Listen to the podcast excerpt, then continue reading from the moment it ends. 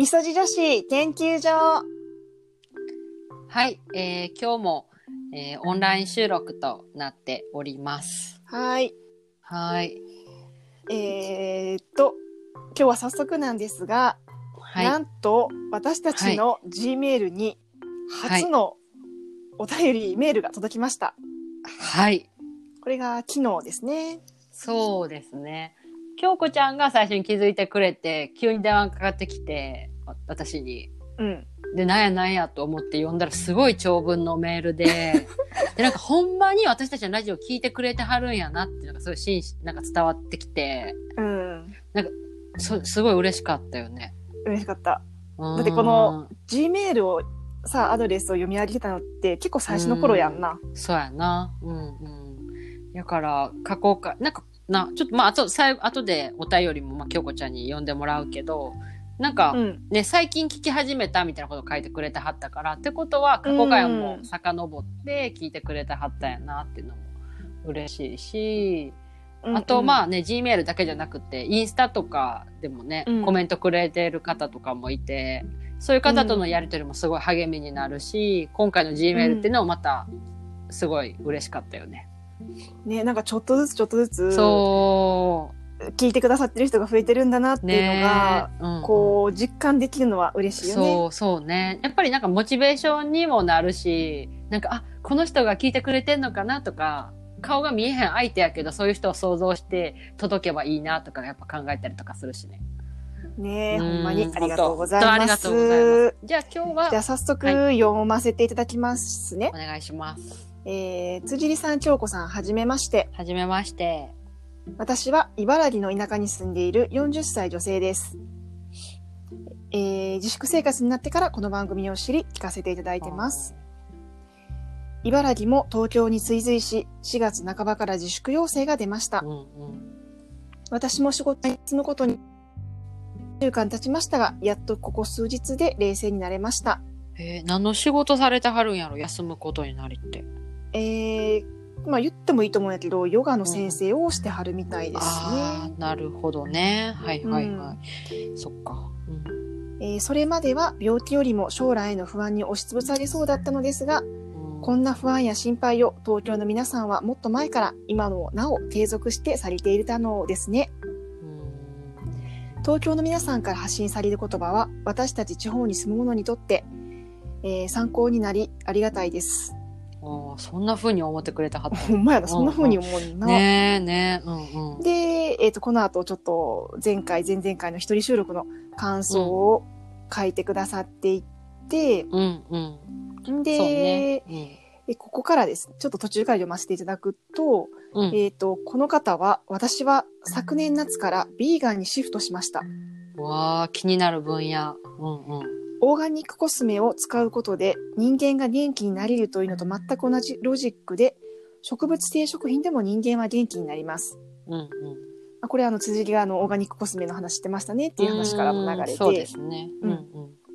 えー植物は人間の治癒や回復をサポートしてくれる本当にありがたい存在で、それを育んでいる地球は真っ先に感謝すべき存在だなと思うのです。うん。ここ私もすごい共感する。うんうん。で、この人はその感謝を示すために私はビーガンを選択しました。やって。ああ、すごいね。それを、をこの、ね、行動に移してはるってところが、まずすごい尊敬するわ。なかなかできんもんちゃうで。できひん。うんうん。で、この後ビーガンのそのいいところっていうのを書いてくれてて、うん。えっ、と、そういえば生ゴミの話もされてましたねと。うんうんうん。えー動物性食品を使わないと生ゴミもほとんど匂わないし、排水口もあんまり汚れませんよ。わお。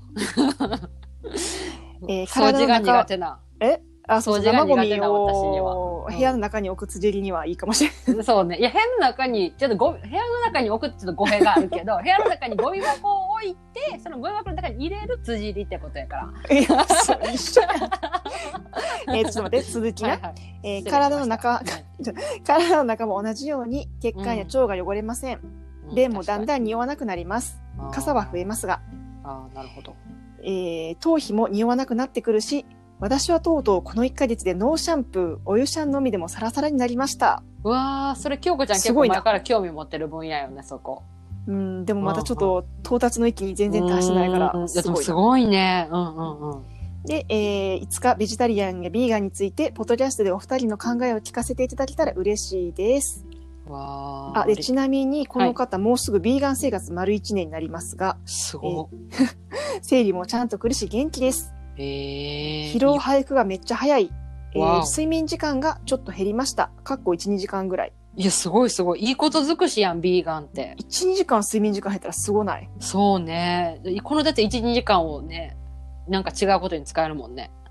うーん。でもこれ言うな、ベジタリアンになったら睡眠時間が減るって。うんうんうんうんうん。なんかやっぱ消化に時間かからへんからかな。体力使あ、わへん。そういうことか。っていうのは聞いたことある。お肉とかそういう動物性のものって消化に時間かかるからな。なるほど、なるほど。うんうんで、えーまあ、体質。もあると思いますので、全員に当てはまるわけではないかもしれませんが、はいえー。何かのお役に立てば幸いです。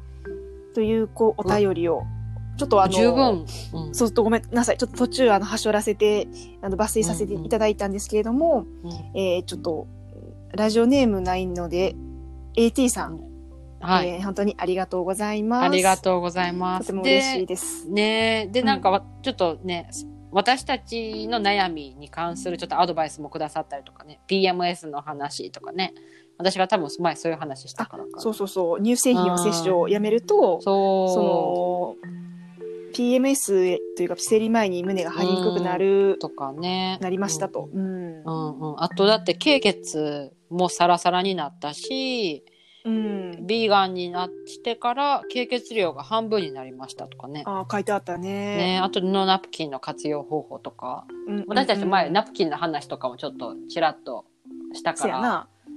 だからそういうのもひっくるめていろいろアドバイスいただけるの本当にありがたいよね。しかもヨガの先生だからやっぱそういうな体と心うんうんに、やっぱ一般の、一般ピーポーよりも勉強もしてはるやろうし、そうよね。うんなあ感じるところもそうそう。あるやろうし。うん。でじゃでこれをちゃんと実践してはるってところがさすごいしやっぱ説得力あるよね。でもビビーガンさ私もさ、うん。そういうベジタリアンとかそういう興味あって、うん。ちょっとやりたいなと思ったこともあったんやけど、うんうんうん全然一日とかで挫折するっていうかなんかまあうーん一人でやるのも結構大変やけど、うんうん外食の時とか、うんうん。誰かとご飯行くとかだったら絶対無理やなって思って。そうやな。確かに確かに、うん。そこのそういうところちょっと聞いてみたいのとあとなんんかそうそう、ん。でなんか一応私たちが、うん。まあ、調べたビーガンとかベジタリアンのなんか定義っていうものをまあちょっとあ。さっき話してた。そうやな。それ、うんうん。まずし、ビーガンってなんやねんって人もいるかもしれへんから。えーっとですね、日本ベジタリアン協会っていう NPO 法人があって、そこを、まあ、あそのベジタリアン、野菜を食べるっていう人の中でもいろいろ分類があって、うん。この AT さんの言うビーガンっていうのは、そのベジタリアンの中でも一番厳格そうね。な本当に菜菜食主食うん。で、ビーガニズム、うんは食用、医療用、その他の目的のために動物を搾取したり苦しめたりすることをできる限りやめようとする生き方であると定義することができるって書いてあるわ。ああなるほどだから動物の肉と卵、乳製品食べない。うんうんうん。あと革製品とかシルク。とかああそうね。そういうのも身につけたりしないって書いてあるな。なんかビーガンの人は、まあ、うん。私の解釈やけど、まあ、食事とかそういう面もあるけどそれプラスよりなんか生活とかうん。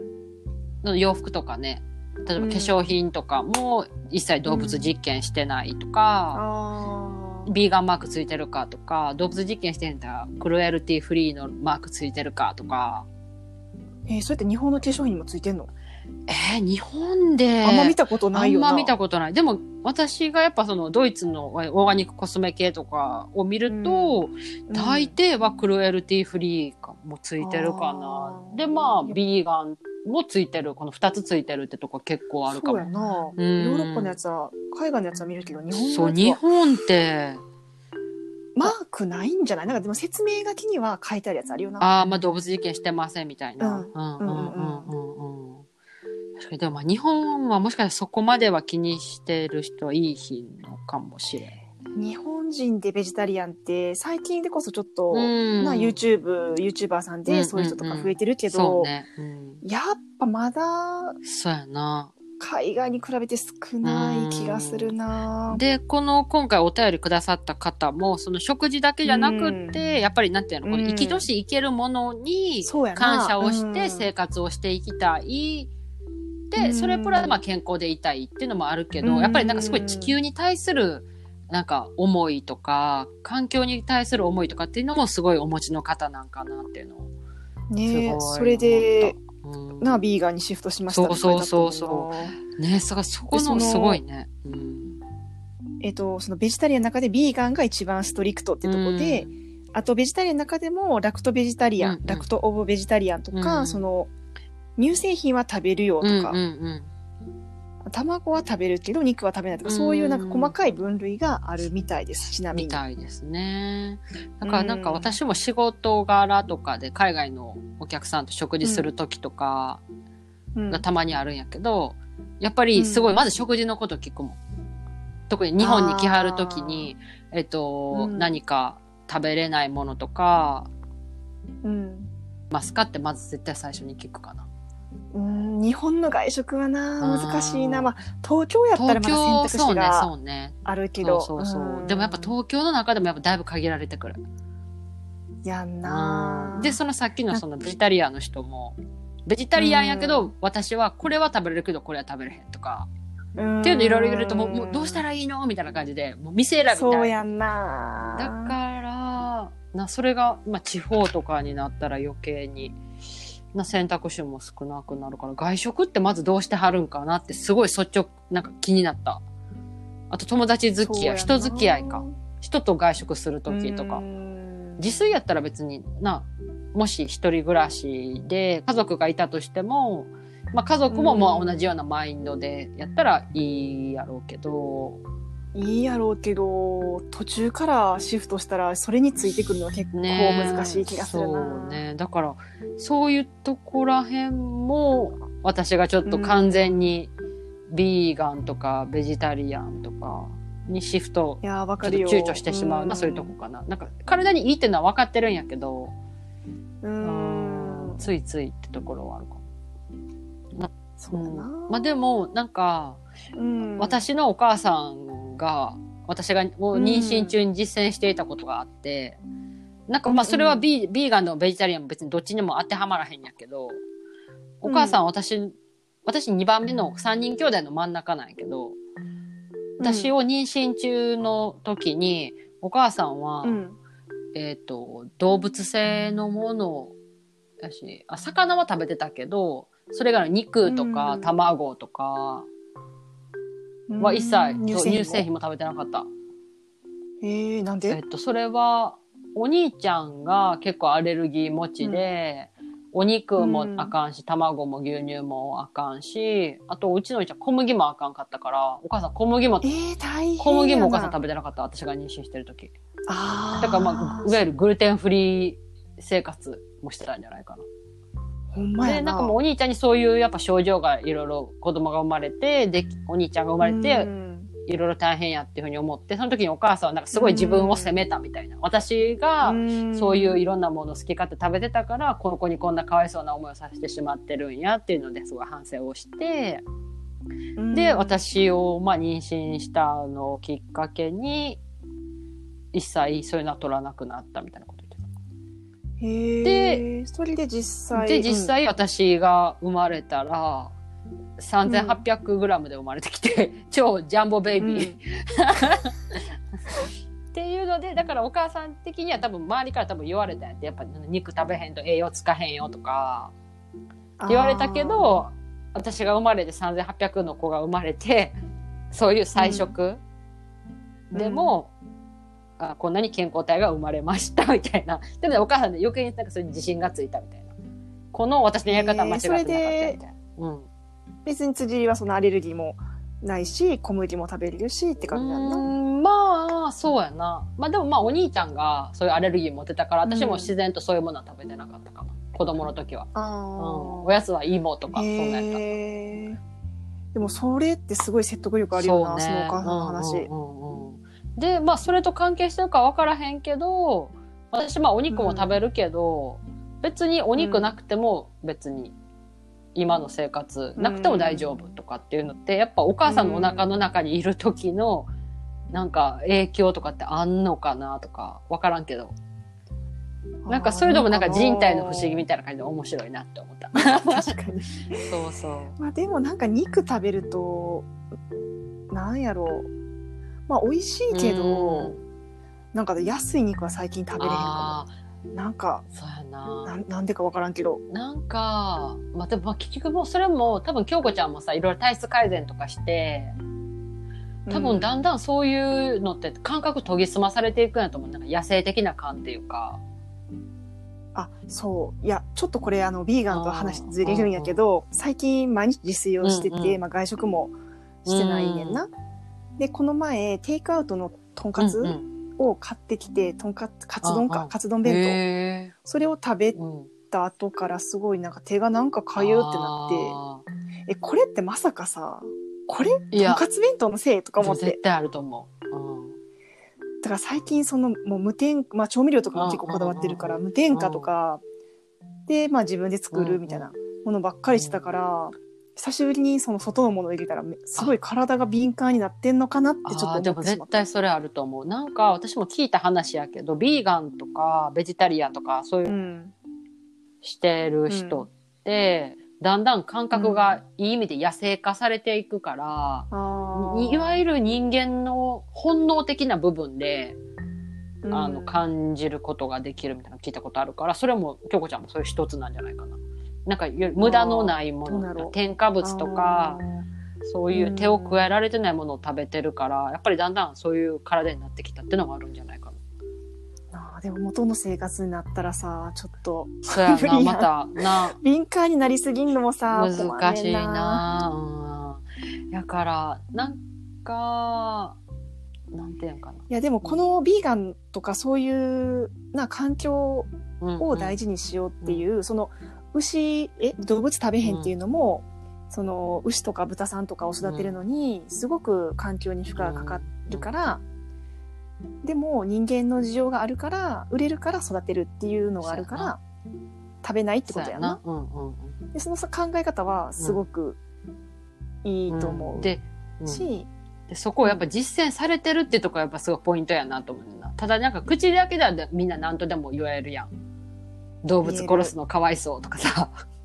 っていうことは言えるけど、うんでもこの方はそこを実践されてるっていうところが、やっぱ、なかなかなうんだって、なんか肉の出汁とかさエキスとかってやっぱさちょっと入れると美味し。くなるやん。やっぱ深みが出るし、とか。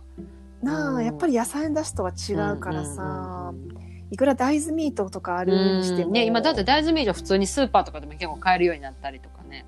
あ、うんうん、普通のスーパーで売っててびっくりした。ねうんうんうんうんっ。ていうのがあったりするから、まあ、より、まあ、昔に比べるとより取り入れやすくはなったとはなってると思う。んやけど、まあ、まあ私の感覚としてはまあうん。うんやっぱお肉食べたいなって思う時もあるし そうお魚食べたいなとかもあるから結局はまあバランスかなみたいな。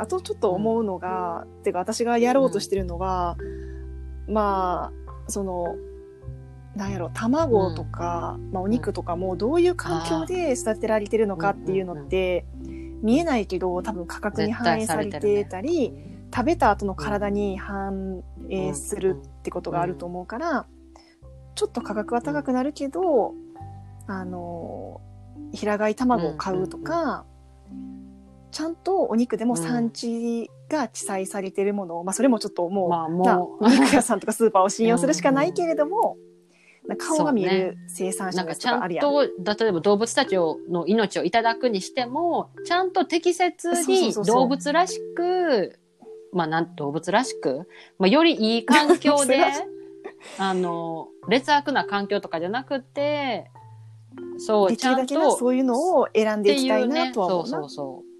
だからまあ、結局はな自分が何にそれってお金を使うかっていうところにも関わってくるし、なそうやってお金を払うってことは、それだけ例えば、ね、例えば劣悪な環境で育てられている肉とか卵とか買うこと、それを買うことは自分もそれにに加担しているっていうか、っていう。ことやから、だからやっぱり京子ちゃんが言ったみたいに、これそのその商品はの背景を知るとか、そうそう。だからなんか売れればいいや、みたいな感じで、適当になんか、その何、みりん風調味料を作っているとかじゃなくて、うん。ちゃんとした昔ながらの製造で時間をかけて作ってるみりんを買うとか、そういうマインドは持ってるかな？ちょっとビーガンとはずれるかもしれへんけど、そうやな、うん。だからなんかねオーガニックコスメとかも結局そういうところでやっぱりあーなるほど。そういうちゃんと地球のこととか人間のか体のこととかを考えているうんブランドに自分は投資をし、投資っていうか買うそれを買うことで投資したいとか。っていう意味もあるからだから、うん、ちょっとさ、一個今思ったんがさ、なんか最近さ、断食流行ってるやん。で、あの、一日断食とかあるやん。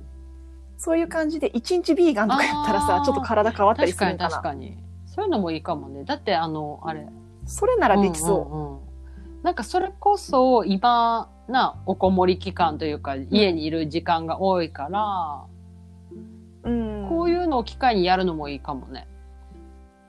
まあ確かにやろうと思ったらできるな。断食とかやっうて、ん。ね、もしやって例えば仕事しながら結構きついやん例えば外にとかきつい。会社行ってとかきついけど家やったらまあ最悪なんていうのもう誰かでずっと寝てたらいいやとかもできるしとかうん。っていう時間の使い方もありかもね。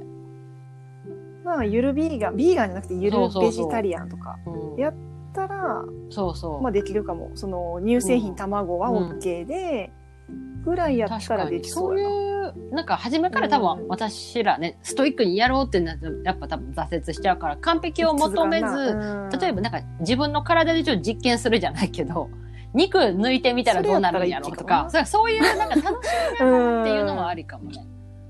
うんうん。で、まあ自分に、あ、これは合いそうやなとか、これはやめた方がいいなとか、っていうやり方はいいかもね。例えばね、うん。私とかやったら、その PMS が激しいから、まあ、ちょっと生理の前とかは、うん。例えば、ちょっとそういう乳製品とか、白砂糖のもの、ケーキとか、そういうものはちょっと控えようとか、っていうやっぱ意識するだけでも変わったりとかするから、そういうところから取り入れてもいいんかもね。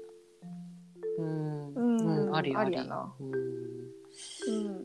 ん。なんか、この、そうそうそう。落としどころないどこって感じなんですけど。とこのね、お便りいただいてくださった方の方が私たちよりもいろいろご存知やと思うから、私らちょっとなんか間違ったこととかね、なんか言ってたら、ちょっと申し訳ないんですけど、これが率直な今の私たちの知識と考えですうね。んうんうんはい。ねえ。えーでもヨガの先生やったら、なんか、YouTube とか、なんかオンラインでも最近やってうんるうん。そう。人いるから。あとなんか、個人的に思ったんが、やっぱりこういう、まあ、ヨガの先生で、うん。こういう食生活とか、こういうのを実践されてる方から、よりなんかヨガとか習ったらもっと面白いんやろうなと思った。だただヨガを習うだけじゃなくて、マインドとか生活スタイルとかって、もうそういうのもなんかうん総合で教えてくれるっていうか、教えてくれるまで、例えばちょっとヨガの後にちょっと雑談でちょっとできたりとか、なんかそういうなんか先生に出会いたいなっていうか、この方に一回出会ってみた。うん レッスン、レッスンを受けてみた。そうちょっと茨城かスタジオ。ね、本当に、ね、そういう意味でも早く、ね、自由に外出できるようになったりとか、ね、私たちも会いたい人に会えるっていう風になったらいいよね。うん、ねねなんかちょっとなんかもうだんだん30分ぐらい喋ってる、ん？これ。大丈夫？はい。なはい。また、毎回ほんまや30分収録になってる。まあまあ、はい。はい。ここらじゃあ、辺でこんなとありがとうございました。はい。ありがとうございました。